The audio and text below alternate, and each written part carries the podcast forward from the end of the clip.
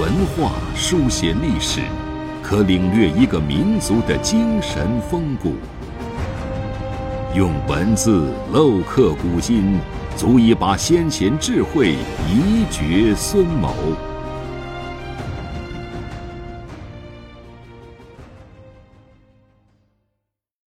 欢迎收听制药 FM，每晚八点和您分享经典智慧。大家好，我们昨天讲的主题啊是要人要谨慎，今天我们选的这个主题呢是叫人要谦虚。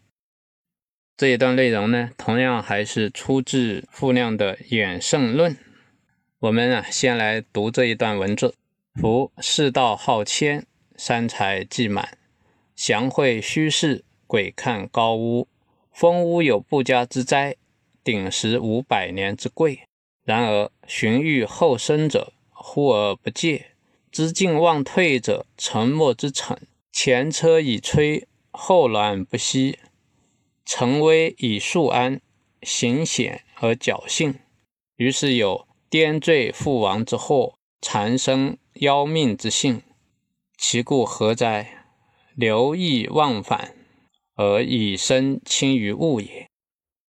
这一段呢，核心告诉我们，一个人要谦虚啊。开篇就讲世道好谦啊，这个世道啊，指的是天道、地道、鬼神和人道啊。《周易》里说，天道亏盈而益谦，地道变盈而流谦，鬼神害盈而福谦，人道恶盈而好谦。你看《易经》六十四卦，每一卦有六爻，六爻有吉有凶，只有乾卦这一卦六爻都是吉的，这就说明啊，一个人谦虚啊、谨慎是非常重要的。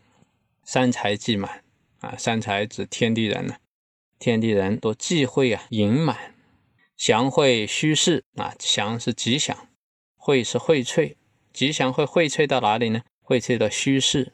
这个虚势啊，指的是我们的人的心境啊，啊，我们的心不要装很多东西了啊。陶渊明有一首诗啊，《归园田居》啊，里面就讲：户庭无杂陈，虚室有余显。啊，我们心里面啊，不要有太多的物啊，有物就有烦恼啊。心中无物，心中有一种空虚之心啊。我们能够有一种空虚之心呢？啊，才有闲情逸致！啊，这个生活才不会为物所累。鬼看高屋，鬼看高屋，意思讲什么呢？鬼神啊，会窥望显达富贵的人家啊，祸害其啊满盈之志啊。这个典故呢，出自文选里面的杨雄所作的《解嘲》这篇文章。封屋有不假之灾，鼎食无百年之贵呀。封屋啊，这是比喻高官显宦啊，他们这种人家呀，往往是豪富丰足。但是呢，这个世间事啊，都是会无常变化的啊，他有一天也可能啊，会变得非常的贫穷啊。这个布家指的是布屋，布屋就是那个草席啊盖顶的屋，就是茅屋啊，就家庭啊，可以说是一贫如洗。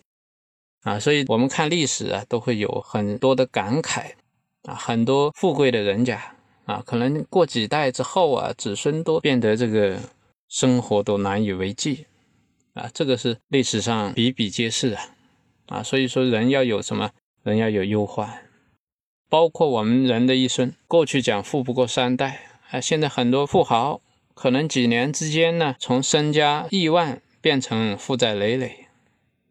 啊，这个都是我们现前社会啊经常能够看到的事实。鼎食五百年之贵，鼎食啊啊，我们知道有一个成语叫钟鸣鼎食啊，这是形容这个富贵人家生活非常豪华。钟是乐器啊，鼎呢是过去吹气啊，相当于我们现在的 所谓的火锅。但是过去有鼎的人家，那都是什么富贵人家了，一般老百姓家没有啊。这个鼎食之家呀，也就是啊王公贵族了啊，但是王公贵族也不会永久是王公贵族啊，五百年之贵呀，这个富贵是无常的啊，你要知道一切都会变化，懂得这个道理，但是呢，很多人呢未必能够做到。啊，后面讲，然而寻欲后生者，忽而不戒。这种人呢，往往被欲望所诱惑。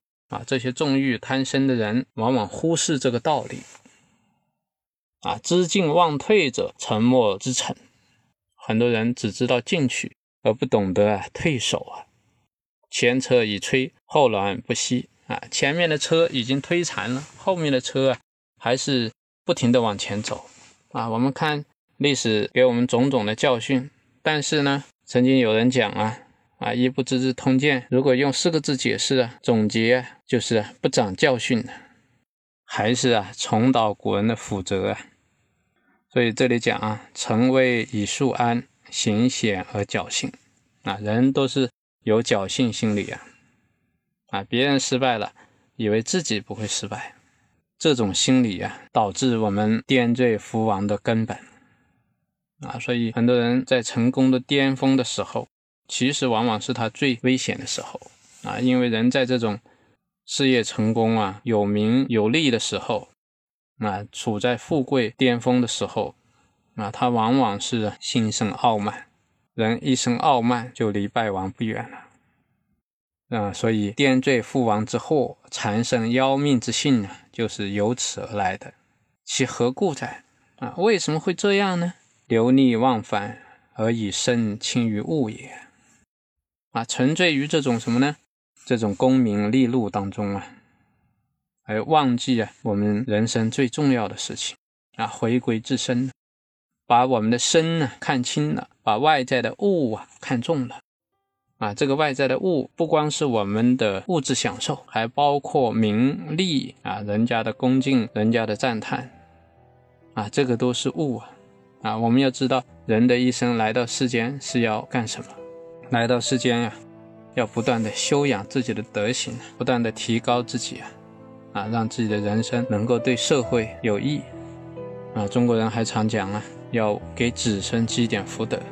啊，你不要去说大道为天下为国家，哪怕你为自己的子孙，你要好好的修养德行，积德累功。啊，给子孙呢留点余福啊。我们今天啊就和大家聊到这里，谢谢大家。